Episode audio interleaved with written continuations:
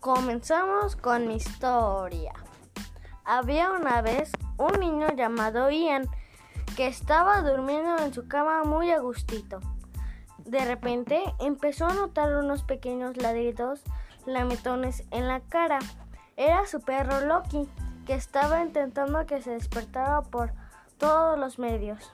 Pero Ian tenía mucho sueño, así que se daba la vuelta y se tapaba con la sábana.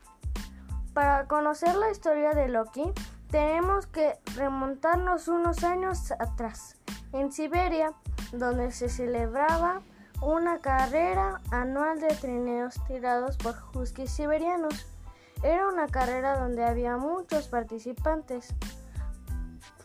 Por tanto, ganar era muy complicado. Había dos perros que eran muy especiales, ya que eran los más fuertes tirando del trineo.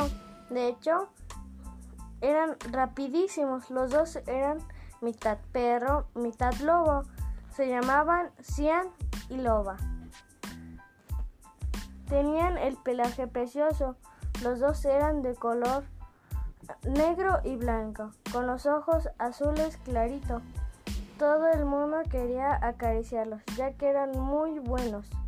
Uno era macho y otra hembra tenían una rivalidad especial en las carreras.